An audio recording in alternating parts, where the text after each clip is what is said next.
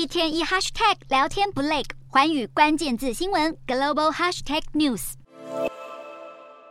街道上处处可见总统候选人的竞选海报，各个候选人也把握最后时间进行选前的宣传活动。十三、十四日两天，捷克将进行总统大选的首轮投票。这次初选得票较高的两位候选人将获得进入第二轮决选的门票，并角逐总统宝座，取代已担任总统十年之久、即将卸任的现任总统齐曼。而稍早，捷克广播电台也曾访问过三位候选人对中国的态度以及未来展望。目前呼声最高、支持度达百分之二十七点九，民调占据上风的前总理巴比斯表示，捷克与中国的贸易有严重贸易逆差，需要注意平衡。另一位候选人帕维尔曾担任北大西洋公约组织军事委员会的主席，目前支持度为百分之二十六点七。他谈坦言自己视中国为安全威胁，捷克的战略目标及价值观与中国明显不同，因此发展双方关系时必须特别小心。唯一的女候选人聂鲁多娃目前的支持度是百。分之二十四点四，认为中国是全球最大的威胁之一。